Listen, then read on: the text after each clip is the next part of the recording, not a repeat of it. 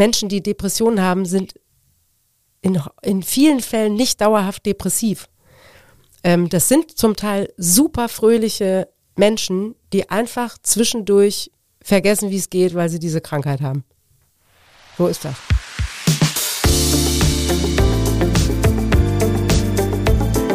Talk mit K. Mit Sarah Brasak. Hallo liebe Kölnerinnen und Kölner.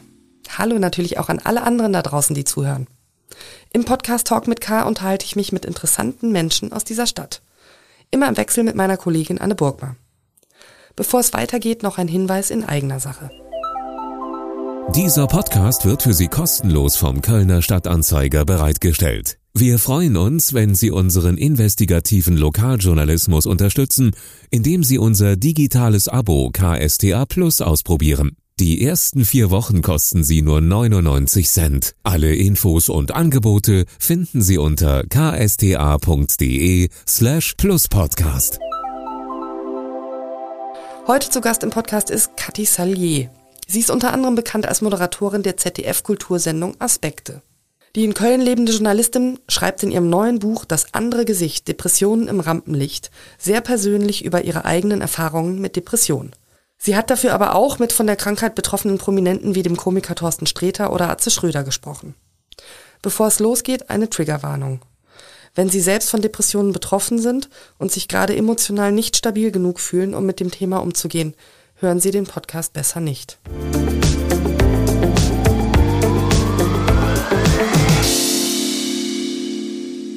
Hallo, Kathi Salier. Ich freue mich sehr, dass Sie da sind. Hallo, hallo. Ich freue mich auch. Ich hoffe, meine Schuhe quietschen nicht zu laut. Hört man das so ein bisschen? Ja, man hört das ein bisschen. Aber nicht so schlimm, oder? Nee, ich versuche das- nicht zu quietschen Nein, das- und zu knatschen. Ja, und wenn, wissen wir ja jetzt, woran es liegt. Genau, sind nur die Schuhe, Ja. nicht die Salier selbst. Sonnenschuhe ausziehen wäre auch noch eine Option. Ja, ach, vielleicht mache ich das, dann ist es auch bequemer. Ich mache das mal eben schnell. Jetzt hören Sie Schuhe fallen. So. Ich habe übrigens meine Birkenstocks unterm Tisch auch ausgezogen. Wir sind also beide Ja, super, dann mache ich hier nämlich auch so den, Ganz den natürlich. So ganz gemütlich. Gut. Ja, schade, dass man das jetzt nicht sehen kann.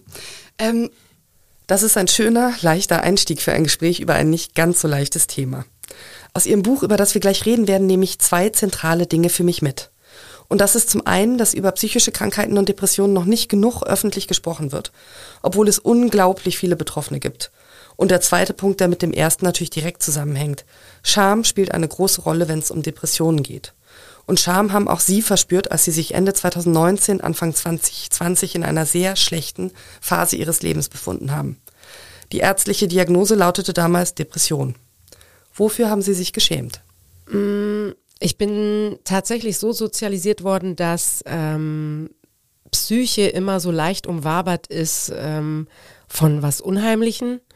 Und jemand, der psychisch krank ist, äh, das ist viel schlimmer als körperlich krank, weil das ist so ein bisschen, wie so ein bisschen irre. Also so bin ich sozialisiert worden. Ich denke das jetzt natürlich 0,0 und ich habe es auch damals schon nicht gedacht, aber ich habe es so gespürt. Und ich glaube, daher kam, kam die Scham, dass ich ähm, damit nicht raus wollte, weil ich dachte, ich bin, ich stelle mich an, habe ich zum einen gedacht und zum anderen habe ich gedacht, ich bin so so wehleidig und so mimimi nenne ich es immer. Ähm, und damit wollte ich auch keine anderen belasten und vor allem ähm, wollte ich es auch mir selbst nicht eingestehen, weil es auch für mich so anstrengend war, ich zu sein. Das andere Gesicht, Depressionen im Rampenlicht, heißt Ihr neues Buch und Sie schreiben darin ja nicht nur über Ihre eigene Depression, sondern die, Sie sprechen auch mit ganz prominenten Menschen, die diese Depression auch erleiden oder erlitten haben. Das andere Gesicht, was ist das andere Gesicht? Das hängt ja auch mit der Scham ein bisschen zusammen. Äh, zuallererst möchte ich sagen, Sie haben gerade so ganz lieb gesagt, mein neues Buch. Ich habe noch nie ein Buch geschrieben. Und Ihr das- neues und Ihr erstes Buch. Mein neues, mein erstes Buch und wahrscheinlich auch mein einziges, weil das so das Thema war, was mich so umgetrieben hat, dass es unbedingt äh, in dieser Form mal beackert werden musste von mir und raus musste. Und jetzt habe ich die Frage vergessen, die da lautete. Das andere Gesicht. Gesicht. genau. Mir kam dieser Titel, ich habe übrigens erst später ähm, bemerkt, dass es auch einen Roman mit diesem Titel gibt. Äh, es tut mir sehr leid, also ich wollte mich da nicht anlehnen oder bedienen. Äh, das andere Gesicht kam mir super schnell als Titel, weil ich nach außen und übrigens das möchte ich auch direkt vorweg schicken, das ist kein Fake oder so. Also ich bin per se ein total fröhlicher Mensch. Ich kann wahnsinnig viel lachen und ich bin sehr schmissig, würde ich mal sagen. Und das ist auch das, was ich nach außen vertrete. Und dann gab es da eben aber noch dieses andere Gesicht, was mich dann manchmal aus dem Spiegel angeguckt hat und vor dem ich mich selber zunächst erschrocken habe, weil ich es nicht haben wollte, weil ich weiter die fröhliche, vermeintlich, äh, weil so ist es ja gelabelt, äh, total funktionierende Person, Mutter, Journalistin, Frau, wie auch immer, Freundin sein wollte. Und dann war da eben dieses andere Gesicht, was ich am Anfang einfach nur furchtbar doof und anstrengend fand. Zum Thema mein, mein erstes, mein neues und möglicherweise auch mein letztes Buch. Mhm. Äh, ich finde es sehr spannend, dass Sie im Vorwort des Buchs ja auch die Reaktion Ihrer Agentin beschreiben, als Sie mit diesem Vorschlag um die Ecke gekommen sind. Ich schreibe über Depressionen. Auch ich schreibe über Depressionen, nämlich über meine unter anderem. Genau. Und die Reaktion der Agentin? War, ist dir klar, was das nach sich ziehen könnte? Das wird auf ewig mit dir verbunden sein, wenn es schlecht läuft. Und äh, das hat mich erstaunlicherweise gar nicht schockiert. Also ich dachte, im Nachhinein habe ich nochmal drüber nachgedacht und habe gedacht, es hätte mir ja in dem Moment ganz schlimm Angst machen können. Hat es aber nicht. Ich bin eher bockig geworden, weil ich so dachte, ja, aber ich weiß ja mittlerweile, das bleibt sowieso mit mir verbunden. Und ob ich das jetzt weiter mit mir rumschleppe und die ganze Zeit darüber schweige, damit nichts und niemandem helfe, auch schon mal gar nicht mir selbst, ähm, oder ob ich damit nach draußen gehe und mich einreihe in die Reihe der Leute, die ja, die einfach den Mund aufmachen und diese Krankheit als das vertreten, als das sie ist, nämlich eine Krankheit. Ja, also da kann keiner was dafür und da können alle was dagegen tun. Ob es dann von Erfolg gekrönt ist, dass man sie für immer los wird, das sei jetzt mal dahingestellt, aber man kann was dagegen tun und das ist heilbar und therapierbar und dann habe ich mich doch lieber da eingereiht. Die Reaktion der Agentin, die ja eine besorgte war, zeigt aber ja, ja dennoch gemeint, genau ja. das Stigma, was man immer noch damit verbindet. Ja, Leider ja. Also es gibt ähm, so in meiner, wir reden ja gerne von Blasen, in meiner Blase der JournalistInnen und Medienschaffenden gibt's vermehrt ähm, die Annahme, dass das äh, Stigma jetzt so langsam aber auch passé ist und jetzt kann man ja da total offen drüber reden und tatsächlich ja so prominente, prominente Menschen oder Menschen, die ähm, Content in den Medien schaffen, die reden da jetzt vermehrt drüber. Ich glaube aber immer noch, dass das für die aller, allermeisten Menschen super schwer ist, darüber zu reden und das auch vom Arbeitgeber zu vertreten. Und ähm, ich würde das äh, nicht für pauschal nehmen. Ja. Mhm.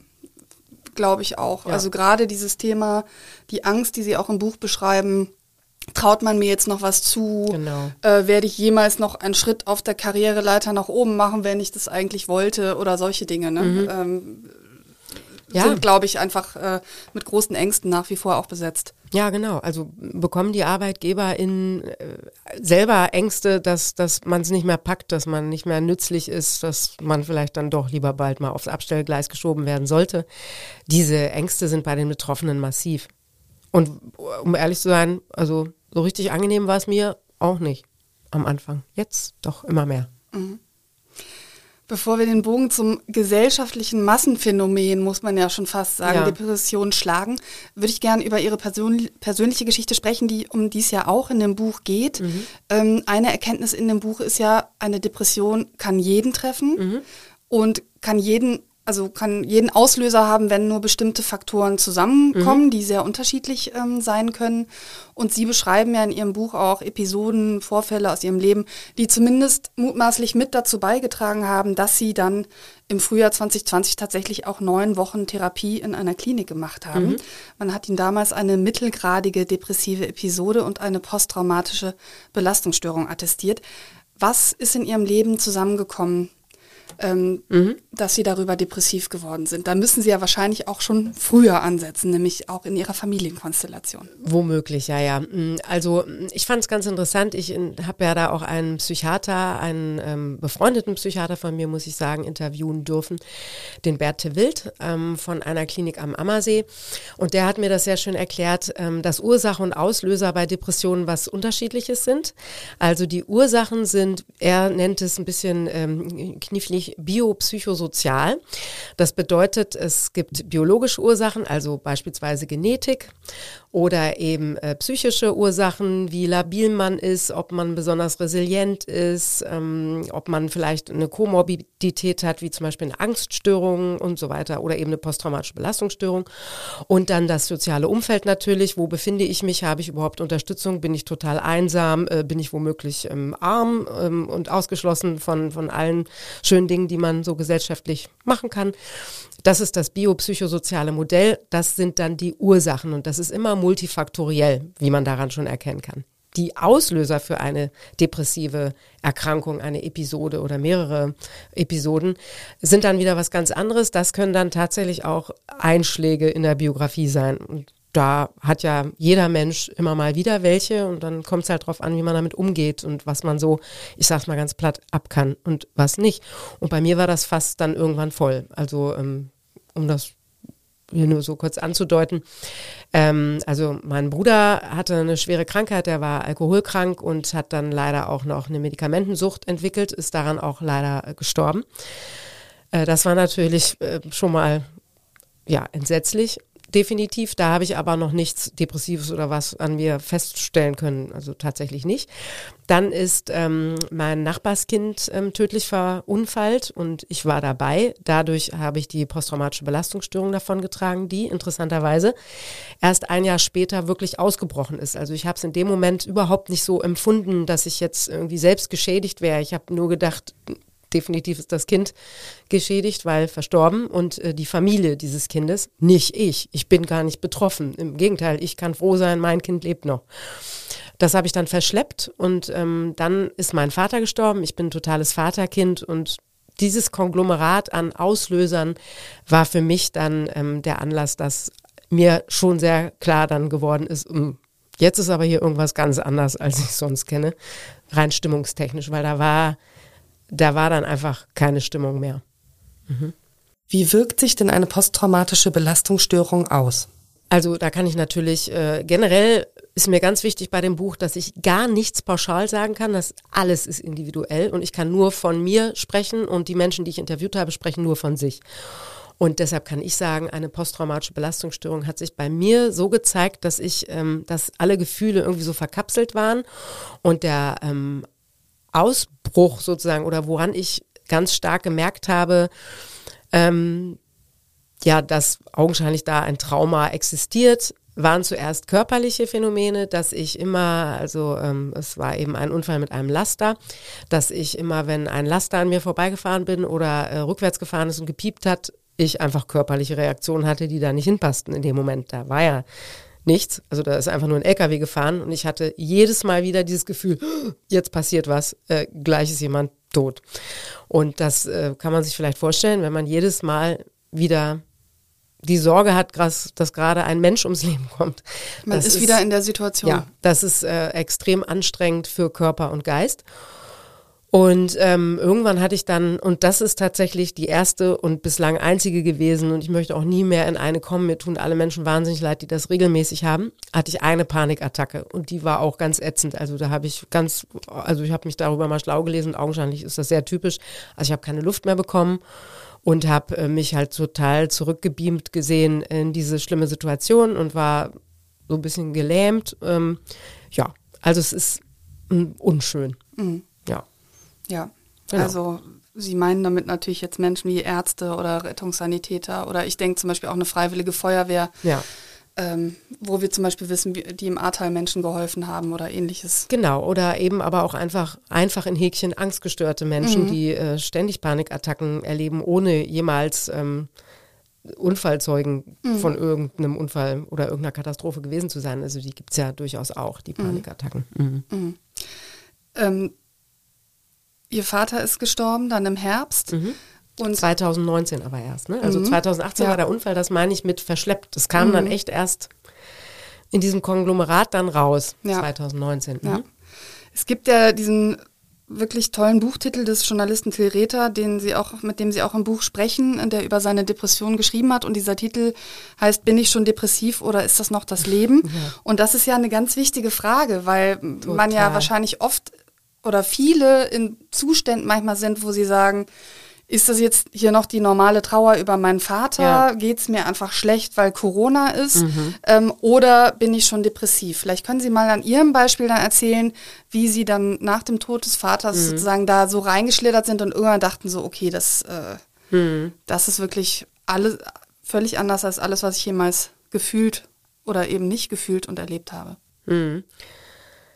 Ja, genau, wie Sie sagen, oder eben nicht gefühlt und erlebt habe. Also was mich irritiert hat, ich bin eigentlich ein Mensch, der sehr nah am Wasser gebaut ist und ich bin, glaube ich, extrem super sensibel und empathisch. Und das war irgendwie weg. Also ich habe zwar getrauert um meinen Vater, aber ich würde sagen, ich habe das ungefähr mir eine Woche erlaubt und danach habe ich auch, also ich habe ja schon sofort wieder weitergearbeitet, aber danach habe ich es auch einfach verdrängt. Ähm, und äh, ich bin dann in so ein Nichtfühlen reingerutscht. Also ich war weder besonders traurig, noch konnte ich besonders fröhlich sein. Ich habe eigentlich gar nichts gespürt, außer, also ich hatte, wenn man jetzt, ich habe mir das immer so vorgestellt wie beim Radio mit so Mischpultreglern. Dann war ich sozusagen immer ganz weit unten und da wie festgeklemmt mein Regler, da war einfach nix.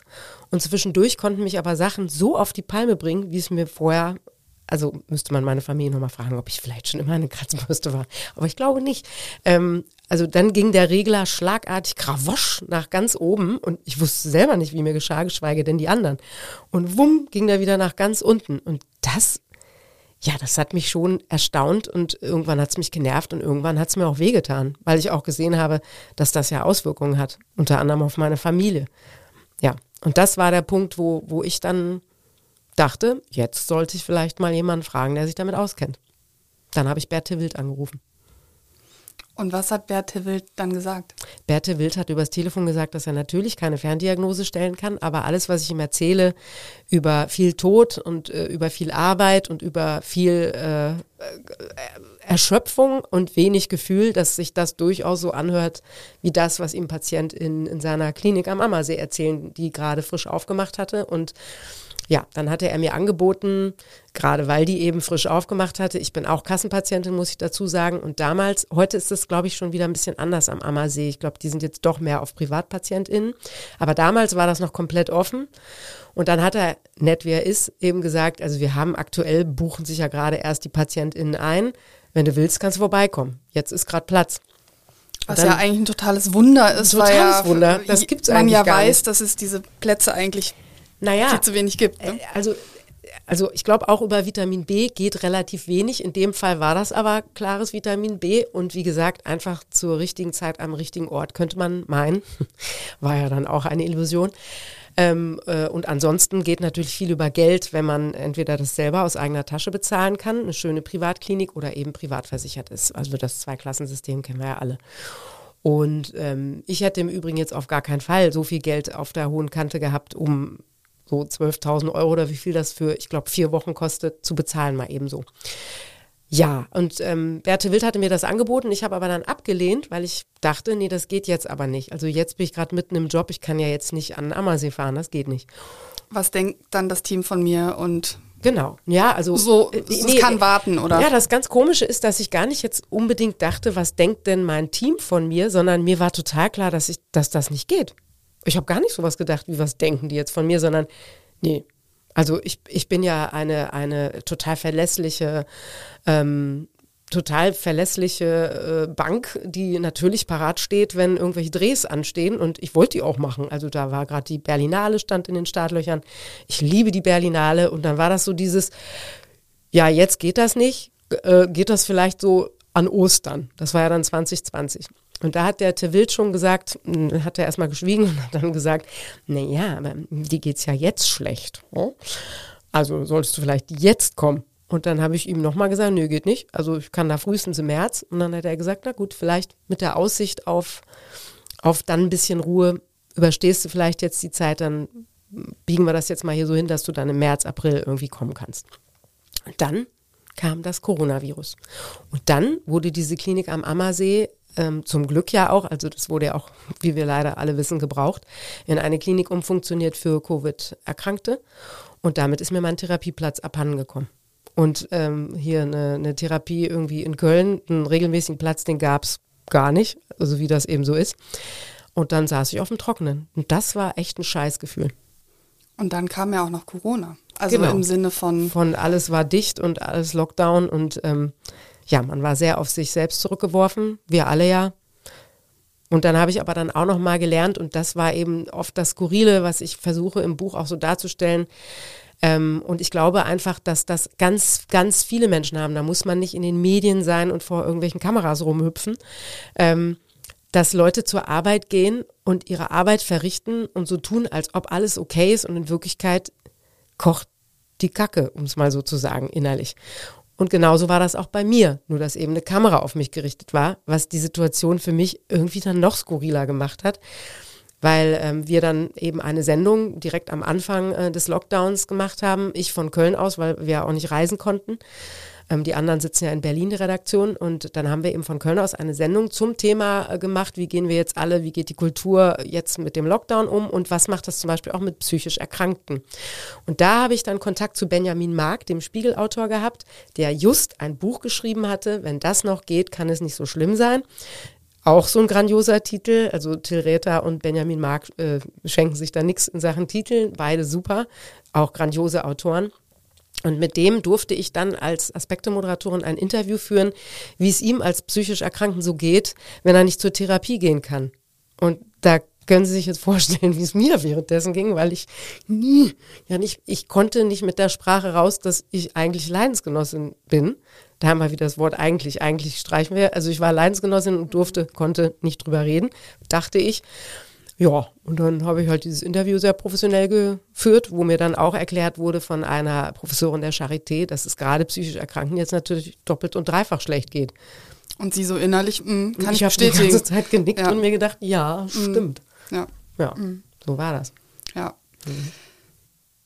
Dann vielleicht einfach noch, wie dann der Weg sozusagen zu dieser neunwöchigen Therapie dann mhm. in der Klinik war, die äh, ja auch im Buch ähm, wahnsinnig witzig beschrieben wird, wo sie da ankommen mit den ganzen, oh Gott, jetzt mache ich hier Musiktherapie, jetzt mache ich hier eine Körpertherapie, jetzt mache ich hier eine mhm. Kunsttherapie. Mhm. So wie man in Filmen eigentlich da so slapstickartig auch teilweise, oder nicht slapstickartig, aber es wird ja gerne so aufs Korn genommen. Ne? Mhm, mhm. Ähm, wie war dann der Weg dahin? Also Sie haben es ja dann doch noch in eine Klinik geschafft und ja. schaffen müssen, muss man ja auch sagen. Ja, also es war extrem gut, dass ich das dahin geschafft habe. Und das war ähm, eine Meisterleistung einer sehr guten Freundin von mir, die ähm, wohlbemerkt privat versichert ist und selber mal eine Therapie in einer Klinik dieser Art gemacht hat und wusste, dass es eine hier unweit von Köln gibt und hatte dann gesagt, sonst melde ich doch da an. Da habe ich ihr einen Vogel gezeigt und habe gesagt, also A, kann ich das nicht bezahlen, äh, B, ich, ich, bin echt so K.O., ich kann da jetzt, ich kann mich da jetzt nicht hinterklemmen und dann irgendwie mit Krankenkassen verhandeln und sonst was geht alles nicht. Und dann hat sie das für mich gemacht. Und das im Übrigen wiederholt sich im Buch, das sagen einige, ähm, die Musikjournalistin äh, Miriam Davut-Wandi zum Beispiel hatte auch so eine gute Freundin und das kann ich an dieser Stelle auch mal sagen. Ähm, solche guten Freunde, die brauchen Menschen, die an Depressionen erkrankt sind, weil diese Antriebsarmut eben sich auch so durchzieht und äh, man sich ja wenig zutraut.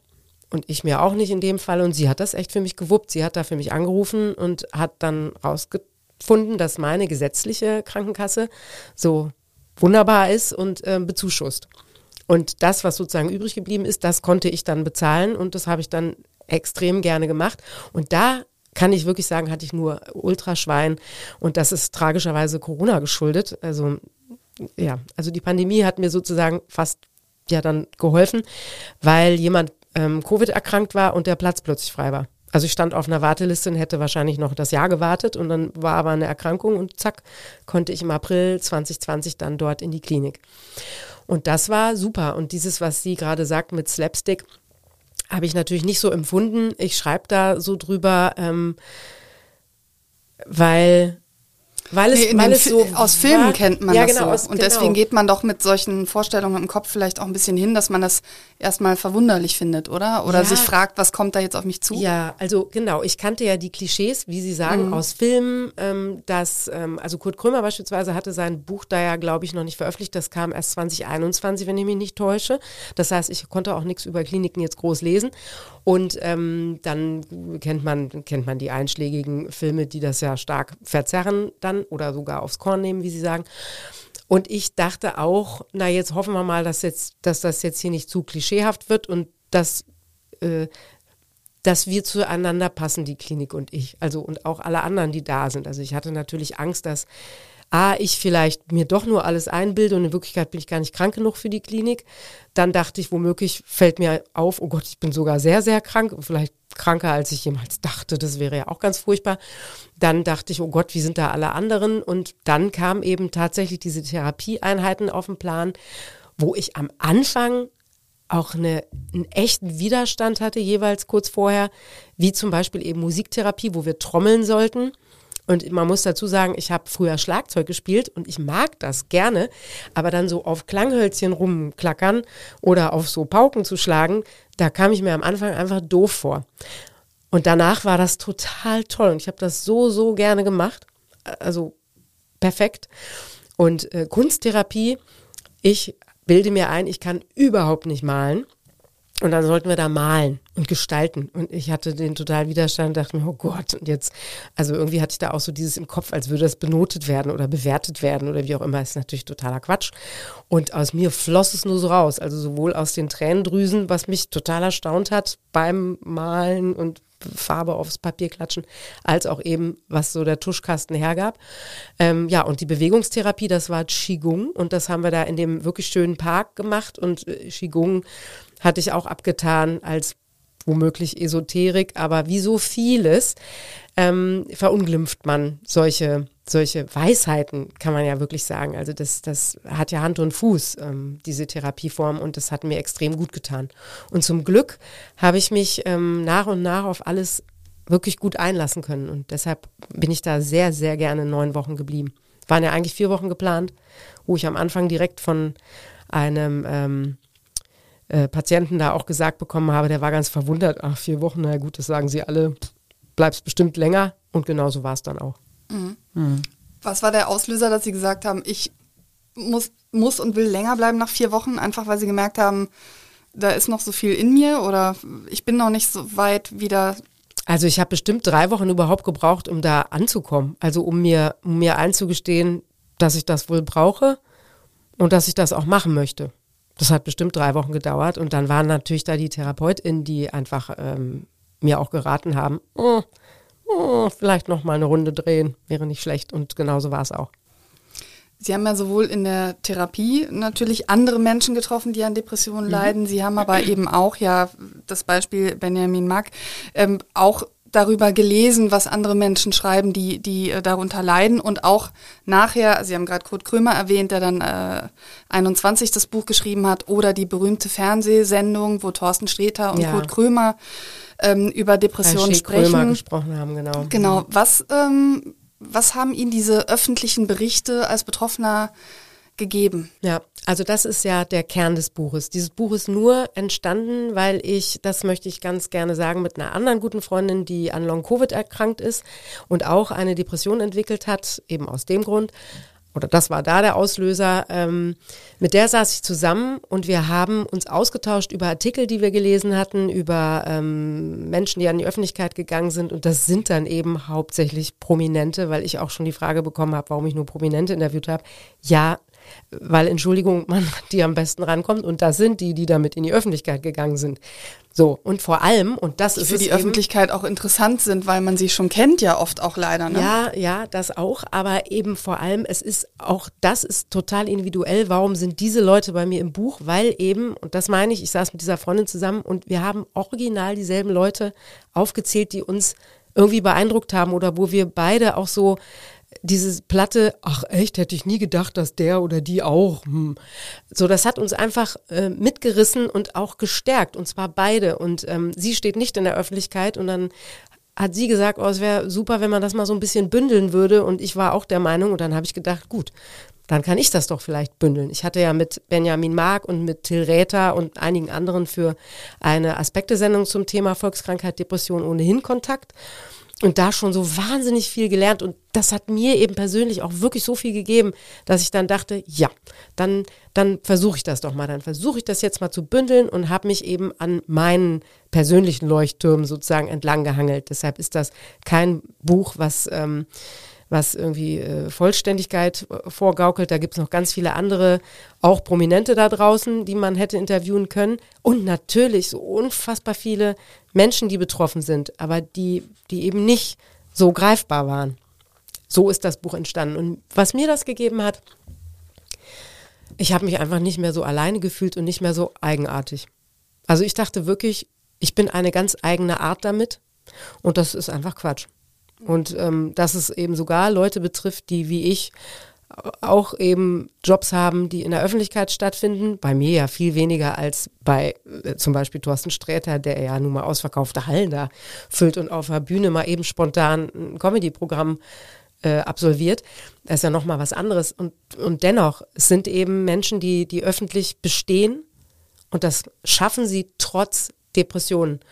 Und das, das ist das, was, wo ich, wo ich dachte, okay, wenn die das hinkriegen, dann könnte ich das doch vielleicht auch hinkriegen. Und ich glaube oder hoffe, dass andere Leute das auch denken, mhm. dass das gehen kann. Und das, da würde ich auch gerne Mut machen.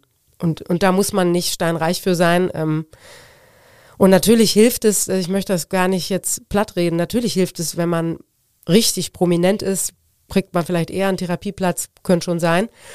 Und trotzdem, es gibt da draußen Hilfe und wenn man vielleicht ähm, Hilfe bei der Hilfesuche bekommt, dann, dann kann das, glaube ich, jeder und jede schaffen und ich würde da wirklich so gerne zu ermutigen wollen.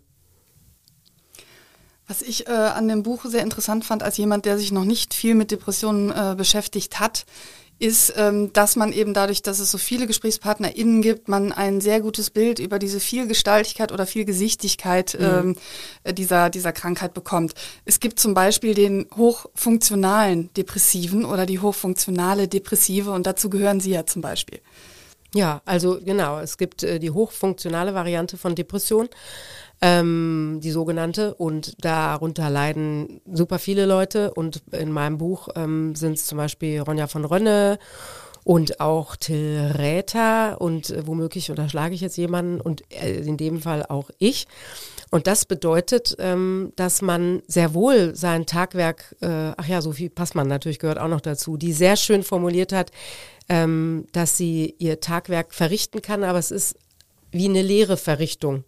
Also auch da wieder diese, diese Leere, diese Abwesenheit von Gefühl, von ähm, dem Eindruck, dass das irgendwie Sinn macht oder irgendwo hinführt oder so, sondern man macht das ohne, ohne auch nur irgendeinen Sinn darin zu sehen, in überhaupt irgendwas. Und ohne Freude auch. Und ohne Freude, ja, genau. Und trotzdem kriegt man es hin. Und deshalb merkt es keiner. Und man kann das hervorragend aufrechthalten, diesen, diese Fassade des, äh, wow, ich kriege alles super hin. Und Till Räther hat ähm, sehr schön gesagt, wir Hochfunktionalen sozusagen sind sogar besonders gute Arbeitnehmer, äh, nee, doch Arbeitnehmerinnen oder mhm. Menschen, die äh, den Job da irgendwie vollziehen. Im kapitalistischen System gut Im, funktionieren? Im kapitalistischen ja. äh, Sinn total super funktionieren, weil wir ja gerade damit kompensieren wollen, dass wir Selbstzweifel haben und äh, soll bloß keiner merken und deshalb wollen wir doppelt und dreifach gut sein und sind es hier und da vielleicht dann auch. Mhm. Ja. Und sehr zuverlässig. Also sozusagen das Gegenteil von dem, was, glaube ich, viele depressiv Erkrankte unterstellt bekommen, dass das diejenigen sind, die ständig ausfallen und auf dem Sofa liegen bleiben. Und, ähm, und natürlich gibt es die schwere Form von Depression, wo man wirklich nicht mehr hochkommt aber auch da muss mal ganz klar gesagt werden, das machen die Leute nicht absichtlich. Und das ist eben kein, ich stelle mich an, sondern das ist eine super schwere Krankheit. Und niemand würde jemanden, der zwei gebrochene Beine hat, vom Sofa hochjagen. Und das wird einfach immer noch nicht so richtig äh, gesehen, dass das eine schwerwiegende Krankheit ist. Ja, das äh, ist auch äh, Thema eines Gesprächs, äh, was mich auch sehr berührt hat in dem Buch, nämlich ihr Gespräch mit Theresa Enke, mhm. die ja ihren Mann, den Fußballer Robert Enke 2009, ähm, ja, verloren hat, weil er sich selbst äh, um, umgebracht hat, äh, weil er depressiv war. Und ähm, sie sagt ja 2009, das ist jetzt auch noch nicht so lange her, mhm. habe ich dann nochmal äh, drüber nachgedacht. Ähm, wo hat man über diese Krankheit in der Öffentlichkeit weder besonders viel gewusst noch darüber gesprochen und vor allem sagt, im Sport kommt ja auch noch dazu. Und ne? im Sport Fußball. noch dazu, wo die Dinge ja alle ein bisschen länger dauern, Stichwort Homophobie mhm. und, und, andere Sachen. Genau. Und sie sagt ja wirklich, vielleicht wäre ihr Mann noch am Leben, wenn das jetzt 2023 wäre, weil einfach ähm, das Stigma zum Beispiel kleiner gewesen wäre und sie auch selbst vielleicht mehr gewusst hätte, wie sie mit ihrem kranken Mann umgehen soll. Das fand ich ähm, hm. ja, das hat mich auch heftig. sehr berührt. Ja. Das heißt, es ist schon ja auch viel passiert in dieser Zeit, muss man sagen. Ja, zum Mit, Glück. Also äh, definitiv, man kann das nicht wegdiskutieren. Ähm, es wird am, am Stigma gesägt und ähm, man kann, äh, glaube ich, besser darüber sprechen, wenngleich sich vielleicht immer noch nicht so viele trauen. Davon abgesehen möchte ich an dieser Stelle auch nochmal sagen, muss man natürlich auch nicht. Ne? Also auch da wieder total individuell. Es kann auch sein, dass das Menschen eher hilft, wenn sie, wenn sie auf gar keinen Fall damit öffentlich rausgehen und das womöglich auch noch ihrem Chef erzählen oder so, kann ich auch total verstehen. Also auch da wieder. Äh Andererseits beschreiben Sie ja im Buch auch, wie viel Kraftanstrengung es natürlich auch viele Menschen kostet oder Ihre Gesprächspartner beschreiben das zum Teil auch, dass man ständig so tun muss, als ja. sei eigentlich alles okay. Also auch da ist es wahrscheinlich wieder sehr individuell, was einem ja. was einem gut tut und was nicht. Ja, und mir fiel auch gerade noch ein, dass zum Beispiel Thorsten Sträter sagt, es gibt gar kein Stigma, weil er sagt, äh, ach, Stigma, äh, so ein Quatsch, äh, genauso wenig, als, als es ist auch kein Tabu, eine Depression zu haben, sagt er, weil das ja äh, keine ansteckende Krankheit ist, äh, die man sich dann irgendwie einfangen kann, wenn man mit jemandem zusammensteht, der depressiv erkrankt ist, sondern eine stinknormale Krankheit, wo die Menschen durch müssen und äh, bestenfalls unterstützt von außen und vor allem toleriert. Also man muss das ja nicht verstehen, was in einem depressiv Erkrankten oder einer depressiv Erkrankten vorgeht, aber man muss akzeptieren, dass das ernst zu nehmen ist, dass die Frau oder der Mann nicht so tun, als ob oder faul sind oder irgendwie sowas. Und das finde ich schon auch ein, eine interessante Perspektive, dass er sagt, ach Quatsch, Stigma, gibt's eigentlich gar nicht, ist auch Quatsch. So, das finde ich, ähm, fand ich auch beeindruckend. Also es kommt ja ein bisschen drauf an, was mit Stigma jetzt konkret gemeint ist. Aber was ich schon glaube, ist, wie Sie ja auch äh, anfangs gesagt haben, dass es je nach unterschiedlichen Blasen doch immer noch auch eine Menge Vorurteile gegenüber Menschen gibt. Oder ja. ähm, was auch beschrieben wird, äh, ähm, ich weiß noch nicht, ob ich auf deine Party kommen kann, weil ich dann nicht weiß, wie es mir geht, dass Menschen dann denken, oh, come on, ja, also man muss mhm. sich doch irgendwie auch mal committen, zu irgendwas, ja, genau. und der, derjenige oder diejenige einfach als unzuverlässig gilt, weil man ja. das eben nicht nachvollziehen kann und ähm, da ist Stigma vielleicht ein zu großes Wort für, aber das ist dann schon ja ein Mangel an Aufklärung, der dazu führt, ähm, dass man das durch das Nichtverständnis dann irgendwie doch die Person abwertet. Genau. Also wie gesagt, dieses Ernstnehmen, Ernstnehmen, dass das eine Krankheit ist und die Leute äh, wahrscheinlich alles lieber tun würden, als eine Depression vorzuschieben, um irgendwie sich zu erklären, sondern nein, die leiden wirklich an einer Krankheit. Fertig. Und da wäre es schön, wenn man dann ein bisschen sensibler damit umgehen würde. Mhm. Ich glaube, das äh, Thema Umgang ist tatsächlich wichtig. Mir fiel jetzt in der Gesprächsvorbereitung ein, dass ich mal einen Bekannten hatte, da war ich ungefähr 20, glaube ich, und der war offenkundig depressiv ähm, und sagte, er könnte nicht einkaufen gehen. Und dann habe ich gesagt, wieso? Du kannst doch einkaufen gehen. Also du mhm. musst ja nur vor die Tür gehen und so weiter. Ja, und ich frage mich bis heute, ob ich da irgendwie angemessen reagiert habe, was, was ich hätte tun sollen und müssen. Ich hoffe, ich habe angeboten, dass ich für ihn einkaufen gehe oder so. Ähm, aber erstmal steht man da ja selber so und denkt so, öh, was mache ich denn jetzt? Mhm. Mhm. So, ähm, Fragen wahrscheinlich, oder? Ja, ja, also ich meine, wenn derjenige sagt, ich kann nicht einkaufen gehen, dann fragen, ähm, was ihn davon abhält.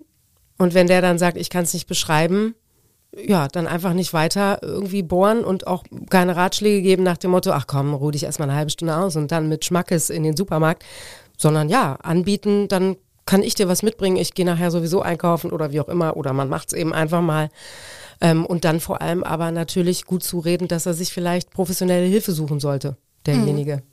Weil das ist schon auch ganz wichtig zu sagen, ähm, das ist auch in dem Theresa Enke-Part, die ja mit der Enke-Stiftung ähm, ganz tolle Aufklärungsarbeit auch leistet und unter anderem aber eben auch, und zwar zu Recht, die Angehörigen ähm, und die Menschen, die mit depressiv Erkrankten zusammen sind, in Schutz nimmt.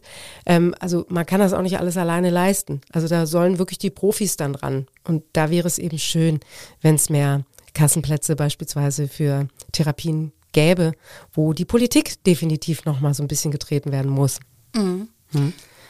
Es ist natürlich auch auf der anderen Seite Antriebslosigkeit ja ein eins der Merkmale auch Kann der Depression. Der sein, genau. genau. Und da stelle ich es mir oft äh, sehr schwierig vor, wenn Angehörige dann sagen, mach doch mal dies, mach doch mal jenes oder ich habe dir da was organisiert, möglicherweise ähm, wie durch ein Wunder.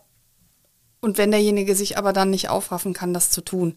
Das sind ja äh, ganz, ganz schwierige Situationen auch. Ähm, ja, und ich glaube, für Angehörige. ja, also das sage ich jetzt sozusagen ja als Betroffene, die aber natürlich auch ähm, ihre Angehörigen versteht. Das ist für alle Beteiligten wahnsinnig schwer, weil ich mir gut vorstellen kann und davon abgesehen, habe ich ja über weite Strecken äh, super Phasen und nur hin und wieder mal eine Episode. Ähm, das heißt, auch ich kenne Menschen, die dann gerade in Episoden stecken und da fühle ich mich genauso hilflos als eine, die daneben steht und so gerne helfen möchte. Und es kommt einfach nicht an. Aber das ist dann in dem Moment mein Problem, mit dem ich als gesunde Person in dem Moment irgendwie umgehen muss. Das kann ich aber nicht noch auf die kranke Person abwälzen. Das ist ganz wichtig. Also dieser Mensch, der sagt, ich bin antriebsschwach, ich krieg gar nichts gebacken, ich, alles ist furchtbar und was derjenige dann alles womöglich erzählt, nochmal, muss ernst genommen werden. Und wenn ich damit ein Problem habe, muss ich mich um mein Problem damit kümmern. Aber das kann nicht noch zusätzlich der Erkrankte machen, weil das ist, glaube ich, auch ganz oft so, dass der Erkrankte dann das Gefühl hat, dann noch mitschultern zu müssen, ne? dieses Schuldgefühl, oh nein, jetzt gehe ich denen auch noch auf den Senkel und jetzt haben die mir doch was organisiert und ich kann aber nicht und jetzt sind die traurig und mh, das ist eine ganz unangenehme Spirale. Also da habe ich für beide Seiten Verständnis und würde mir aber wünschen, oder jetzt habe ich wieder Verständnis gesagt, ich ähm, kann hinter beiden Seiten so stehen und ich würde mir wünschen, dass aber vor allem auch echt, wie gesagt, auf der Seite der Erkrankten das dann toleriert wird. Okay, der erzählt keinen Quatsch, der meint das jetzt ernst. Also, wie kann ich damit umgehen, denn ich bin gesund. Mhm. So. Ja. Also ich denke, es geht schnell dahin, dass man zum Beispiel Menschen ein schlechtes Gewissen macht. Ja, ohne dass man das will, bestimmt. Also, mhm. das, also das ist ehrlich gesagt aber auch kein Kunststück, jemandem, der in Depression steckt, ein schlechtes Gewissen zu machen. Das kann ich hiermit sagen. Also da können da, da auch, fehlt nicht können, viel. Nö, da können auch viele dann nichts für. Also das ähm, ist dann einfach mhm ich sage immer, oder viele, es gibt ja so viele, viele, viele, viele Bilder für die Gefühle oder für die, ähm, eben für die Welt, in der Depressive stecken. Und dann kann man durchaus diese schwarze Brille dann mal als Bild nehmen. Also wenn man dann eben nur die schwarze Brille aufhat, dann ist halt alles schwarz, ne? Mhm. Also alles, was dann auch die Außenstehenden machen, kann potenziell als negativ gewertet werden. Mhm. Auch das könnte aber ja vielleicht Menschen, die draußen stehen, helfen, zu wissen, dass dieser Mensch der dann womöglich auch zickig wird oder oder dass eben dieses Hilfsangebot bei ihm nicht ankommt, dass das keine Absicht ist und keine Abwertung und dass das nicht persönlich zu verstehen ist, sondern der kann nicht anders, der sieht nicht anders, der sieht einfach nicht anders. Ja, und ich glaube, das ist die Schwierigkeit, wenn man da mit seinem normalen Bewertungsschema auf jemanden trifft, der wirklich ja verrückt ist im buchstäblichen Sinne, dass ja. man dann irgendwie denkt, wieso verstehen wir uns hier nicht oder wieso. Genau. Äh, und da, ist, da, da ist jetzt wichtig, dass wir verrückt einordnen, ne? Verrückt, also äh, verrückt zu einem anderen Platz, an den ich als gesunder Mensch nicht komme. Ne? Also, weil dieses verrückt, da, damit habe ich ja gespielt im Buch, um mhm. das hier kurz aufzuklären, ähm, dass natürlich dieses Wort verrückt, das war von mir immer negativ konnotiert und mittlerweile würde ich sagen, ähm, ich war hin und wieder, bin ich verrückt an einen Ort, entweder der echt doof ist und sehr schwarz und zum Beispiel durch die Therapie bin ich aber auch wieder verrückt worden an einen guten Ort, nämlich näher an mich selbst ran. Also ne, so möchte ich verrückt verstehen. Nur, dass wir uns da richtig mhm. verstehen. Ja, ich hatte es auch in dem Buchsinne gemeint, aber es ist äh, gut, ja. dass Sie das nochmal, äh, dass Sie das nochmal erläutert haben. Es kann natürlich für Angehörige dann, das ist auch deren Thema dazugehören, zu akzeptieren, äh, dass man demjenigen oder derjenigen gerade nicht helfen kann. Das ist ja auch super schwer. Genau, also man kann diejenige oder denjenigen da wahrscheinlich in dem Moment nicht rausholen, aber man kann da sein. Das ist das Wichtigste. Da sein da sein, immer wieder betonen, ich bin, ich bin da. Ne? Und kann ich dies machen, kann ich das machen? Angebote. Ja. Vielleicht nochmal zurück zu den verschiedenen Facetten, äh, der Depression. Ähm, interessant fand ich auch, dass es in dem Buch ja auch um das Impostor-Syndrom geht, also mhm. das Hochstapler-Phänomen. Mhm. Ähm, und das drückt sich ja dadurch aus, dass man ständig die eigenen Fähigkeiten unterschätzt. Ne? Also Alle anderen sind immer besser und ja. man selber ist ein Hochstapler, genau, der nur so ne? tut, als ob er irgendwas kann. Genau, warum mhm. hat noch niemand gemerkt, dass ich genau. eigentlich für die Position, in der ich bin, gar nicht tauge ja. und so weiter. Würde ich jetzt sagen, Phänomen, das ich überdurchschnittlich häufig bei Frauen erlebe, ist aber jetzt nur so eine äh, gefühlte Statistik. Und über den Zusammenhang, dass auch das Depressionen äh, fördern kann, sage ich mal, hatte ich noch nie nachgedacht. Warum ist das so? Mhm. Da habe ich ganz lange mit der Autorin des ersten deutschen Sachbuchs darüber gesprochen, Sabine Magnet aus München, super Autorin auch. Die, äh, dieses Buch habe ich übrigens schon seit 2018, da ist es rausgekommen, weil ich da mich schon sehr angesprochen gefühlt habe von dem Titel. Was, ich glaube, ich hoffe, ich gebe ihn jetzt richtig wieder, Sabine, falls ich ihn jetzt falsch wiedergebe, Entschuldigung. Aber ich glaube, er heißt, äh, was, wenn jemand merkt, dass ich gar nichts kann? So. Ähm, und ehrlich gesagt habe ich mich dadurch abgeholt gefühlt, weil ich das recht häufig mal gedacht habe und natürlich dann gedacht habe, na, ich bin ja auch bescheuert, dass ich sowas denke. Aber das ist nicht bescheuert, sondern das ist eben dieses Impostorphänomen. Ähm, und woher kommt das? Ach so, und warum hat das mit Depression zu tun? Das war jetzt die Frage. Naja, klar. Woher man, kommt das, finde ich aber auch spannend. Ja. ja. woher kommt das, kann Sabine Magnet am besten erklären. Da möge man bitte das Buch lesen. Ähm, und äh, warum das mit Depression zu tun hat, erklärt sie auch sehr gut, weil ähm, ja, wenn man natürlich die ganze Zeit Selbstzweifel hegt und die ganze Zeit äh, diese Kongruenz herrscht zwischen Außen, im Außen denken alle, wow, super, die Frau kann dies, das, jenes und äh, macht dies, das und jenes ganz toll. Und man selber denkt die ganze Zeit, nein, nein, nein, eben nicht, eben nicht, oh Gott, und, oh, und wenn ich auffliege, es ist unglaublich anstrengend. Natürlich kann das auch depressiv machen. Und ähm, bei sowohl bei ähm, Impostorismus Betroffenen als auch bei ähm, depressiv Erkrankten hat sie auch noch mal ganz gut erklärt, ist dieses Thema Selbstwirksamkeit ähm, ein sehr schwieriges. Also sowohl im Impostor-Phänomen Betroffene haben das Gefühl, da komme ich überhaupt nicht raus, da komme ich gar nicht gegen an. Ich habe dieses Gefühl schon immer und ewig und werde es für immer haben und niemals geht es weg. Und genau das denken äh, depressiv Betroffene auch. Also wenn man da drin sitzt in dem Loch, dann, das ist übereinstimmend gesagt, so facettenreich äh, diese Krankheit sich zeigt. Aber ich glaube, das kennen alle, die schon mal eine depressive Episode hatten, dass man im Loch sitzt und wirklich denkt, da wird nie mehr, wo sollte hier, wie, wie sollte es jetzt hier rausgehen? Niemals komme ich hier mehr raus. Für immer bleibt alles scheiße. So. Ja. Das ist kein schönes Loch. Nee. Weiterhin spannend fand ich in dem Buch, dass äh, es auch um Musiker und Künstler geht und auch da sozusagen die Frage, warum haben so viele von denen psychische Probleme? Ähm, klar, weil sie in der natürlich auch in der Öffentlichkeit stehen und man deswegen von ihnen weiß. Mit. Genau. Aber ähm, natürlich auch, weil die unter ganz bestimmten Bedingungen leben und arbeiten. Und da rede ich jetzt nicht von erst das Genie und äh, sondern tatsächlich auch große Unsicherheit im Job, mhm. äh, viele Regler hoch und wieder runter. Vielleicht, mhm. vielleicht äh, beschreiben Sie mal weiter, was, was, diese, was diese Lebenswelt ausmacht, äh, warum man dann natürlich häufig auch das Problem kriegt. Ja, das war ja erstmal eine These, die ich hinterfragen wollte, ne? mhm. ne? ob äh, Bühnenmenschen, MusikerInnen, KünstlerInnen womöglich ähm, mehr in Depressionen oder häufiger in Depressionen schlittern als andere. Und äh, ich kann an dieser Stelle schon mal sagen, ähm, dass man da uneinig ist ähm, und dass das jetzt nicht mit einem Ja zu beantworten ist, mit einem klaren. Es gibt da eine britische Studie zu, ähm, die recht bekannt ist und die ähm, das durchaus äh, vorgibt, äh, belegt zu haben, dass das äh, dort häufiger vorkommt in dem Bereich. Und dann habe ich aber auch mit Fachleuten gesprochen, die sagen, nee, das würden sie eher bezweifeln. Also das mal vorweggeschickt, das ist nicht ganz klar. Und da hat es wirklich viel damit zu tun, dass wir natürlich diese ganzen prominenten Menschen, die in der Öffentlichkeit stehen, stärker wahrnehmen. Und wenn dann zufällig einer entweder ähm, ein Drogenproblem hat oder eben ein mentales Problem, dann kriegen wir das eher mit als von der Kassiererin beim DM. So. Ähm, aber tatsächlich, und das ähm, beziehe ich aber nicht nur auf diesen Bereich der Bühnenmenschen, sondern generell in Berufen, in Kreativberufen, in der Kreativbranche oder eben dort, wo man selbstständig arbeitet. Natürlich ähm, gibt es da nochmal besondere Herausforderungen, wie Sie sagen, dass ähm, ja ich eben gucken muss, wo das Geld herkommt. Ich habe keine Absicherung, jetzt auch in meinem Fall. Ähm, Verträge, die jetzt nicht auf Lebenszeit laufen. Ähm, dann, wenn man dann eben zusätzlich in der Öffentlichkeit arbeitet und auch da, ähm, also bei mir ist es zumindest so, ich bin jetzt nicht die ultimative Rampensau und wollte immer dringend ins Fernsehen, sondern das ist so passiert, weil ich das augenscheinlich kann und ich das auch mag und ich Journalismus ähm, nach wie vor wundervoll finde, in diesem Bereich zu arbeiten. Aber wenn das jetzt ohne große Bühne gehen würde, würde ich es auch machen, sagen wir so.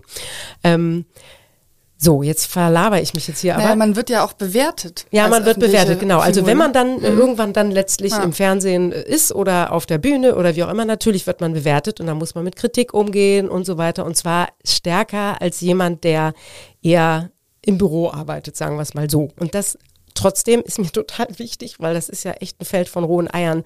Ich möchte, dass sich jetzt hier niemand angegriffen fühlt und denkt, dass ich äh, das jetzt abwerte, wenn man im Büro arbeitet. Auf gar keinen Fall. Nee, also auch ein Chef oder, oder ähm, KollegInnen, die Druck einbewerten überall. Sind. Druck gibt es überall, ja. genau. Und wo, wofür ich eine Lanze brechen wollen würde, ist halt, dass man auch in der Berufswelt vielleicht ein bisschen mehr über Gefühle reden kann und auch ähm, negative Gefühle dann vielleicht auch ernst nimmt und darüber spricht und äh, eine Lösung sucht. Das wäre mir ganz wichtig. Und da möchte ich auch nochmal sagen, als ich da auf die Forschung gegangen bin, ob es potenziell Bühnenmenschen häufiger trifft, ähm, wollte ich eben auch nochmal darauf abheben, dass es zum Beispiel LehrerInnen extrem häufig betrifft. Also das Problem Depression. Und in meiner Klinik äh, habe ich also fast nur Lehrer und LehrerInnen getroffen, kann man so sagen. Und das finde ich zum Beispiel auch erschreckend, denn die haben ja eine ganz andere Sicherheit durch, durch die Verbeamtung mhm. beispielsweise. Mhm. Aber nichtsdestotrotz leiden die auch ähm, an dieser Krankheit, unter anderem an Erschöpfungsdepressionen, weil sie einfach komplett überlastet sind mhm. durch das heutige System. Und dadurch, dass sie alles sein müssen, also nicht nur Lehrerin, sondern auch Pädagogin, äh, dass sie auch äh, so noch irgendwie äh, Psychologin sein müssen. Gerade übrigens in der Corona-Zeit ja auch ganz entsetzlich, was unter Jugendlichen und Kindern an mentalen Problemen noch zusätzlich noch stärker aufgetaucht ist. Da müssen, also ich bewundere Lehrer und Lehrerinnen, was die alles können und machen. Und dann kommen noch Eltern dazu, die entweder gar nicht anwesend sind, wenn es um Probleme gibt, die SchülerInnen betreffen, oder überanwesend sind und ja auch bewerten. Ne? Ja. Ja, okay. Ja, das genau. ist. Ja. Ja, man, irgendwie hatte man mal so dieses Bild von, ach, das ist doch so erfüllend, in einer Klasse zu arbeiten und so. Das äh, hat sich, glaube ich, auch schon länger oh, gedreht, das also Bild. Ich habe viele ähm, LehrerInnen, Freundinnen mhm. und äh, die sind, äh, die fühlen sich sehr erfüllt von mhm. dem Beruf. Doch, doch. Also ähm, die sehen das auch zum Teil als Berufung, aber äh, sie brennen für den Job, sie würden aber ungern dauerhaft verbrannt werden. Mhm. Und da ist das System jetzt nicht so freundlich. Ja. Wie ja. viele Systeme. Ja. Also wenn wir nun mal in die Pflege gucken, also das will ich auch nochmal ganz klar sagen. Also es gibt ja Bereiche, ähm, wo, wo man sich einen Ausfall überhaupt nicht leisten kann, äh, wo, wo die Bewertung ja oder die Verantwortung einfach noch viel schwerer wiegt als zum Beispiel in dem Bereich, in dem ich arbeite. Und das sind zum Beispiel die Pflegeberufe, wo mal kurz ein bisschen applaudiert wurde während der Pandemie und dann auch schon wieder nicht und nicht äh, optimal, also noch nicht mal ansatzweise gezahlt wird und so weiter und so fort. Und dass da ähm, sehr viele äh, psychische Erkrankungen auch auftreten, das finde ich ist absolut nachvollziehbar. Mhm. Und wie es dann ist, wenn man sagt, oh, übrigens, ich kann jetzt mal zwei Wochen nicht kommen, mm, wahrscheinlich nicht so. Mhm. Mhm. Wir kommen jetzt ja eigentlich schon zu diesem gesamtgesellschaftlichen Phänomen. Mir war nicht klar, bis ich äh, das Buch gelesen habe, dass es ja Studien gibt, die tatsächlich von 5,3 Millionen Menschen in Deutschland ausgehen, die irgendwann in ihrem Leben oder auch anhaltend ähm, an Depressionen leiden.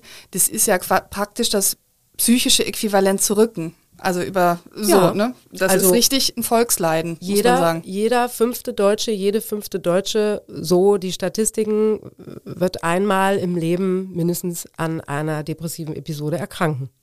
Das ist belegbar. Mhm. Ja, und dann gibt es natürlich sehr, sehr viele Menschen drumherum, die mittelbar betroffen sind, weil sie Freundinnen, ja. PartnerInnen, Angehörige und so weiter sind. Also es ist wahnsinnig ähm, hoch und die Zahl ist in Corona gestiegen. Darüber war, glaube ich, sehr, sehr viel ähm, jetzt auch zu lesen, weil es natürlich auch äh, Kinder und Jugendliche ähm, sehr viel vor stärker mhm. und vor allem betrifft als vorher. Ähm, und wir haben das Thema schon mal angekratzt. Also ähm, einen Therapieplatz zu bekommen ist nicht leicht, auch, selbst wenn man ihn akut braucht. Ähm, wa was bedeutet das für die Menschen, äh, die keinen Therapieplatz bekommen, ja. ein halbes Jahr lang? Und möchte ich ganz gerne an einem Beispiel, äh, ohne jetzt ganz konkret zu werden, kann ich das so sagen. Ähm, an der Schule meiner Tochter in Köln ähm, ein Mädchen, das dort in diese Schule geht, hat eine Magersucht entwickelt während der Pandemie, ist in der Uniklinik behandelt worden, hat keine Anschlusstherapie gefunden und ist jetzt wieder in der Uniklinik und ähm, im schlimmsten Fall verhungert sie. Das bedeutet das. Also, dass Leute auch sterben. Mhm. Nur deshalb, weil es nicht ausreichend Therapien gibt. Mhm. Ja, das ist, äh, das ist furchtbar, dass man auch so also in so einer bedrohlichen Situation, da ist, ist man ja, ja. wirklich, äh, ja, da geht es ja wirklich um Leben und Tod. Also genau. wofür man Intensivplätze hat bei Menschen, wo es um Leben und Tod geht, aber auf der anderen Seite eben nicht die Therapieplätze. Richtig, auch das, äh, Depressionen sind einer der Hauptgründe für ähm, Suizide. 9200 Menschen nehmen sich jedes Jahr in Deutschland das Leben. Ähm, auch da, ähm, das wird auch da im Buch ähm, ganz klar belegt, ähm, liegt es unter anderem auch daran, dass die Therapieangebote fehlen oder falsch sind. Mhm. Oder eben Leute denken, sie machen alles mit sich selbst aus, weil dann wieder die Scham da greift. Mhm. Ne? Also das sind so die drei Gründe. Ja. Und es ist schon relativ logisch, wenn man Depressionen besser behandeln könnte, würden definitiv weniger Menschen sterben. Es gehen ja Studien auch davon aus, dass 70 Prozent aller klinischen Aufenthalte vermeidbar wären. Also zum Beispiel ein Aufenthalt jetzt auch erneut wie von dem Mädchen äh, in, in, in, ihrer Schule. Ja. Ähm, wenn das andere Angebot, das psychotherapeutische Angebot ausreichend äh, verfügbar wäre.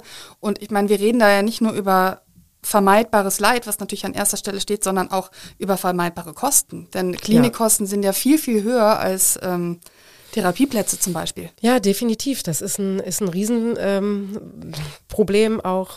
Klar, also das ist auch Depression ist irgendwie einer der, der Hauptgründe für Frühverrentung beispielsweise auch. Also auch den, den ganzen Arbeitgebern geht wahnsinnig viel an Ressourcen durch die Lappen, um es mal ganz äh, lapidar zu formulieren. Also es ist, also man merkt schon, ich werde da auch ja also das lässt mich auch immer wieder verzweifeln. Und ähm, ich bin sehr dankbar für Initiativen, die sich da so einsetzen, wie zum Beispiel die Deutsche Depressionsliga und allen voran Armin Rösel, das ist der ähm, Sprecher, mit dem ich auch viel Kontakt hatte, die, die äh, ja immer wieder dieses Thema in die Öffentlichkeit bringen, dass diese Bedarfsrichtlinie äh, geändert werden muss, nachdem äh, eben ähm, zugeteilt wird, in welchen Gebieten es wie viele kassenärztliche Zulassungen für äh, PsychotherapeutInnen gibt. So. Und der, diese Bedarfsrichtlinie, die muss dringend an die, an die heutigen Zahlen und an die heutigen ähm, Umstände angepasst werden. Und da erfolgt einfach immer noch nichts. Und die Deutsche Depressionsliga beispielsweise ist immer wieder hinterher und schießt eine Petition nach der anderen raus und tritt den Politikern auf die Füße. Ja, und immer noch ist nicht wirklich was hm. geändert worden. Obwohl das übrigens im Koalitionsvertrag ähm, unserer Regierung steht. Mhm. Hm. Okay, also ähm, ich wollte gerade fragen, ob es was gibt, was Ihnen Hoffnung macht, aber ich höre gerade außer tollen Initiativen, deren Petitionen man unterschreiben kann, ähm, steht da gerade nichts im Raum, wo Sie sagen, da sehe ich jetzt mal, dass Herr Lauterbach oder wer auch immer das Thema jetzt anpackt? Ja, also politisch sehe ich jetzt gerade nicht so viele Aktionen. Mhm. Mhm. Dann lassen wir uns vielleicht mal drüber sprechen, was Ihnen geholfen hat. Also wir haben gerade über äh, die neunwöchige Therapie gesprochen, mhm. ähm, die sicherlich ganz, ganz wichtig war und die möglichst alle Menschen in Anspruch nehmen können sollten, äh, ob sie privat versichert sind oder nicht, und zwar in einem angemessenen Zeitraum. Aber wie ging es danach für Sie weiter? Und wie kümmern Sie sich jetzt so um sich, dass Sie sagen, ich bleibe stabil? Mhm. Ja, also Selbstfürsorge ist wichtig und ähm, es gibt ja so rote Tuchbegriffe. Also ich glaube, bei Selbstfürsorge gibt es jetzt da draußen viele Leute, die sagen, oh, Selbstfürsorge, das sind wieder die, die Weicheier, die da hu auf Selbstfürsorge abheben, heben. Aber im Ernst, nein, Selbstfürsorge ist total wichtig und das heißt auch nicht, dass man ich-zentriert ist und sich nur um sich selbst dreht. Nein, es das heißt einfach, es gibt ja nach wie vor dieses schöne, schöne Bild, was man übertragen kann wenn man im Flugzeug sitzt, wird einem immer gesagt, äh, im Notfall fallen Sauerstoffmasken runter und dann ziehen Sie bitte, bitte erstmal sich selbst die Sauerstoffmaske an, damit sie nämlich nicht ohnmächtig werden und dann können sie anderen helfen. Und so ist das immer, wenn man sich erstmal selber um sich kümmert, ohne natürlich alle anderen außer Acht zu lassen, ja, ähm, dann kann man dann kann man auch gut wieder im, im, äh, in der Gemeinschaft agieren. Aber wenn man sich selber keinen Sauerstoff zuführt, dann ist man eben irgendwann ohnmächtig oder schlimmer. Also Selbstfürsorge ganz wichtig. Und ähm, was bei, heißt das konkret? Ja, bei mir ist das so, dass ich äh, mit dem Buch ja dafür plädieren will, wie es eben viele andere auch schon gemacht haben, wofür ich sehr dankbar bin und die kommen ja auch zu Wort, ähm, die auch schon Bücher geschrieben haben und rausgehen an die Öffentlichkeit, dass, dass eben die Krankheit Depression ernst genommen wird als solche und die Menschen, die daran leiden, auch ernst genommen werden. Und mindestens genauso wichtig ist, dass man sich selbst ernst nimmt und dass man sich das eingesteht. Für mich war das zumindest extrem wichtig. Und an dem Punkt bin ich jetzt, dass ich ähm, mich ernst nehme. Also wenn ich merke, da kommt was angerauscht und ich fange an zu wackeln, dann äh, versuche ich gegenzusteuern, indem ich selbstversorglich bin, indem ich ähm, mir Ruhe gönne. Und mit Ruhe gönnen meine ich nicht, dass ich alle Jobs absage und mich zurückziehe äh, aufs Sofa, sondern das können ganz kleine Ruheinseln sein oder dass ich in mich reinhöre und, und schaue, okay, was ist das jetzt, wovor ich wovon ich mich jetzt irgendwie herausgefordert fühle. Äh, kann ich da vielleicht eine andere Perspektive drauf finden? Ähm, und hilft mir das vielleicht, wenn ich einen Schritt zurückgehe und das nochmal neu sortiere? Denn wenn ich nicht mittendrin im Loch sitze, dann geht das ja ganz hervorragend. Also das ist so meine Erfahrung, dass man dann doch nochmal einen Schritt zurücktreten kann und gucken kann, okay, ist das jetzt, äh, muss ich jetzt überhaupt so viel Befürchtung haben? Ähm, ist das jetzt die gigantische Herausforderung, als dass ich es jetzt gerade sehe oder vielleicht doch nur irgendwas, was ich auch anders einordnen kann? Ähm, und mir, und das ist auch eben total persönlich, hilft tatsächlich, Achtung, das nächste rote Tuch, Achtsamkeit. Ähm, wir kennen das ja, es gibt sehr viele Zeitschriften über Achtsamkeit. Viele sind auch gut ähm, und das ist so die Sau, die so durchs Dorf gejagt wird seit ein paar Jahren. Und ich habe am Anfang auch so gedacht und dann hat eine sehr liebe Kollegin, die übrigens die, die Buchpremiere dann moderieren wird, ähm, dankenswerterweise, die tolle Christine Westermann, die hatte mir die mal... Die natürlich auch schon hier im Podcast Ja, war. Sie haben es vorhin noch kurz erzählt, genau. Ähm, diese Christine Westermann hatte mir irgendwann mal nahegelegt, weil ich ja so hibbelig bin und sie das mitbekommen hat, dass ich doch vielleicht mal einen Achtsamkeitskurs besuchen könnte und mir das vielleicht helfen würde. Und ich habe gedacht, mh, bestimmt, äh, meditieren und ich, eh so guter, Quatsch. guter Scherz und mhm. eh so Quatsch und mhm. überhaupt. Aber weil ich ja neugierig bin, ähm, habe ich das dann mal gemacht und da habe ich schon gemerkt, oh, okay, also so die Theorie zumindest, die finde ich total einleuchtend, dieses, was ich auch eben gerade schon erwähnt habe, äh, bist du dir sicher? Bist du dir sicher, dass das so schlimm ist, wie du jetzt gerade denkst? Also dieses theoretische Hinterfragen und eine andere Perspektive einnehmen. Und dann eben auch dieses ähm, Sitzen mit mir selbst sozusagen. Das ist ja Meditieren letztlich. Also ich lasse mich auf mich selbst ein. Ich lasse da alles kommen, was da ist und lasse es da sein, ohne es zu bewerten. Denn Meditation bedeutet, und das habe ich auch immer falsch verstanden, nicht, dass ich mich ausknipse und dann auf so einer Wolke schwebend überm Boden an gar nichts denke. Das ist völliger Quatsch. Also mag sein, dass das irgendeinem äh, buddhistischen Mönch, der seit 50 Jahren im Kloster sitzt und meditiert, gelingt. Das freut mich für ihn. Ähm, aber äh, allen anderen glaube ich eher nicht. Und ähm, es hat wirklich damit zu tun, ich lasse das da sein, was da ist und damit arbeite ich. Und je mehr ich was da sein lasse, was da ist, wie zum Beispiel auch das Gefühl, oh, jetzt ist da das Loch, umso schneller geht's vorbei. Und da hat, und das hat mich total verblüfft übrigens, ein Mann, der glaube ich noch keinen Achtsamkeitskurs gemacht hat, der Atze Schröder, ja, der, mit dem ich nämlich auch gesprochen habe, der auch immer mal wieder im Frühjahr in eine, er nennt es Melancholie, er hat zwischendurch es aber auch so betitelt, Depression fällt, ähm, der hat ein so tolles Bild auch davon geprägt. Sein Vater hat ihm das mal ähm, gesagt, und zwar äh, so amerikanische Büffel in der Steppe, wenn die ein Gewitter, einen Sturm aufziehen sehen, dann rennen die voll rein mittendurch und sind schneller wieder raus, als wenn sie davor wegrennen und das blöde Gewitter zieht die ganze Zeit konstant hinterher und es regnet, regnet, regnet, regnet über Ewigkeiten. Und das hat Atze Schröder sich zu Herzen genommen sein Leben lang, dass er lieber reinrennt in den Mist, um dann schneller raus zu sein. Und äh, ehrlich gesagt ist das auch Achtsamkeit. Das da sein lassen, was ist. Und wenn es ein Sturm ist und es regnet, dann werde ich kurz nass. Ja. Lieber reinrennen in den Mist, das kann man, glaube ich, für viele andere Lebenslagen auch äh, ganz gut beherzigen. Finde ich Stimmt, auch ein sehr, sehr schönes Bild. Ja. ja. Augen äh, auf und durch. Ja. Köln in 30 Sekunden. Wir könnten, also ich könnte noch ähm, ich unendlich auch. viele Fragen auf meinem Zettel durchgehen. Wir sind aber schon, schon über einer Stunde. Ui. Wir müssen aber zumindest noch ganz kurz am Ende in einem Podcast, der Talk mit K heißt, auch über Köln, Köln sprechen, ja. weil sie sind ja Wahlkölnerin, oh, ja. wie es so schön heißt, ja. äh, kommen nämlich aus Salzgitter. Ja. Und sie danken aber im Nachwort ihres Buchs dem Kölner Karneval, dem Neu-Ehrenfelder Restaurant Speisemeister für Seelennahrung und überhaupt, ich zitiere, Kölle ihrer Herzenstadt. Und ihre Lektorin dachte ja, sie machen Witze bei der Aufzählung, ähm, aber sie sagen, nee, gutes Essen, Yoga und der Kölner Karneval haben mich schon oft gerettet. Wie hat denn der Kölner Karneval sie gerettet? Ja, die hat wirklich gedacht, ich mache Witze. Die hat mich angerufen und hat gesagt, das willst du ja nicht schreiben, oder? Und mir war total wichtig, doch, das soll da rein. Ich mache hier mit Werbung für den Die Kölner mögen das gerne. Das ist doch also sowieso. Ich schleime ja. mich gerne ein. Ja. Nee, ich muss mich gar nicht einschleimen. Also ich sage immer wieder, ähm, ich finde eine Wahlheimat noch viel wichtiger als die sogenannte Heimat. Also ich mag auch, na gut, Salzgitter kann man jetzt schlecht so richtig mögen, Entschuldigung, Salzgitter, aber ich mag es, dort geboren worden zu sein. Ich musste nachgucken, wo es liegt, ehrlich gesagt. Ja, das ja. hat mich härter gemacht. Ähm, ich sehe keine Hässlichkeit zum Beispiel in Köln, weil ich aus Salzgitter komme und jetzt ohne Quatsch, also ich meine es, ich meine es wirklich nett, ich fahre auch immer wieder gerne zurück. Komma. Aber Köln ist alles, was ich mir jemals gewünscht habe. Also ich finde die Menschen hier wahnsinnig nett, wahnsinnig offen. Es passt zu meinem, zu meiner Natur, ähm, wie ich so bin. Passt Köln einfach wie A auf E.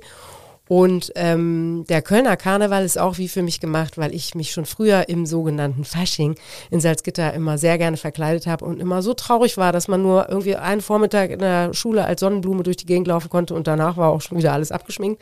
Und ich meine, wie toll ist bitte Karneval in Köln, dass man das über Wochen, Monate immer wieder verkleidet sein kann. Ich liebe es, mich zu verkleiden und ich liebe es zu schunkeln. Und dann sagen immer alle, meine ganzen äh, Berliner Kollegen und Kolleginnen, die sagen, sagen dann immer so, naja, es geht ja nur ums Saufen und um Kölsch und so. Es geht bestimmt auch um Kölsch, ja. aber ich finde, also ich war auch schon mal schwanger im Karneval, das geht alles. Äh, Hauptsache man ist verkleidet und die Menschen liegen sich in den Armen und ich habe super nette Menschen kennengelernt schon im Karneval und der Karneval äh, hilft mir total, zum Beispiel, das vielleicht als Schluss, äh, als mein Bruder gestorben ist, war gerade Karneval ähm, in Köln 2015 und ähm, alle Leser Hu, ich kann es noch nicht mal richtig ja. aussprechen, es tut mir leid, ja. weil ich komme ja nun mal leider nicht ursprünglich auf Köln. Ich würde ja. so gerne richtig Kölsch reden können, aber mhm. leider kann ich es nicht. Ich kann leider auch nicht wirklich helfen. Verdammt. Ja. es ist ein bisschen nicht, ne? jottiger. Alle, ja, alle, alle Leser, Leser Hu. Hu. Ja. Ho, wie auch immer. Also jedenfalls, dieses Lied hat mich ähm, durch die Trauerphase meinen Bruder getragen. Kann mhm. ich nicht anders sagen. So hat mir der Kölner Karneval schon in vieler Hinsicht geholfen. Ich glaube, es gibt viele Menschen, die im Karneval dieses Lied hören und dann an jemanden denken, den sie ja. verloren haben. Das äh, Kasala, super Lied gemacht. Ja, danke Kasala, ganz toll. Jetzt haben Sie mir aber die erste Frage der Rubrik Köln in 30 Sekunden schon vorweggenommen. Das Ups. war nämlich, wofür muss man diese Stadt unbedingt mögen? Oh, haben ja. wir, glaube ich, geklärt. Äh, nächste Frage, wenn Sie Königin von Köln wären, was würden Sie als allererstes ändern? Schönere öffentliche Plätze. Mhm. Wo ist in Köln außerdem noch Luft nach oben? Äh, Schulpolitik. Ganz klar. Zurück zum Räumlichkeiten, Karneval. nicht wahr? Knicker, Knacker. Sporthallen und so. Mhm. mhm. Äh, nicht tropfende Sporthallen zum Beispiel. Überhaupt äh, statisch gut abgenommene Sporthallen. Mhm. Okay. Ähm, zurück zum Karneval. Wie würden Sie Karneval einem Außerirdischen erklären? Oder einem Berliner, wie auch immer.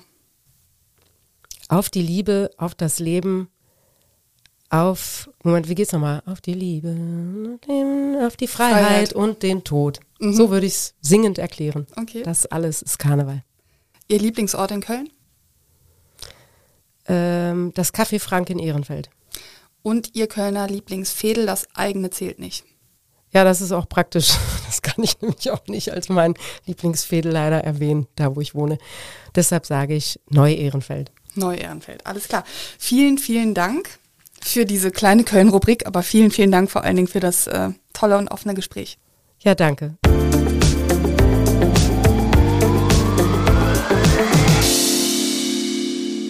Das Buch Das andere Gesicht, Depressionen von Cathy Salier ist im Kölner Verlag Kiepenheuer und Witsch erschienen.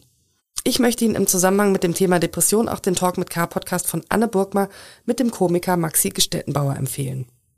Auch mit dem Kölner Gastronomen Vincent Moissonnier habe ich in einer der letzten Folgen über psychische Leiden gesprochen.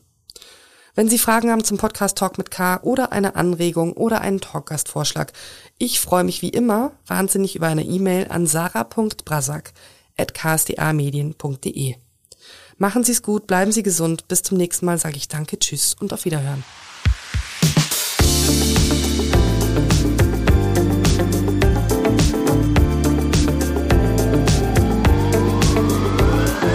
Talk mit K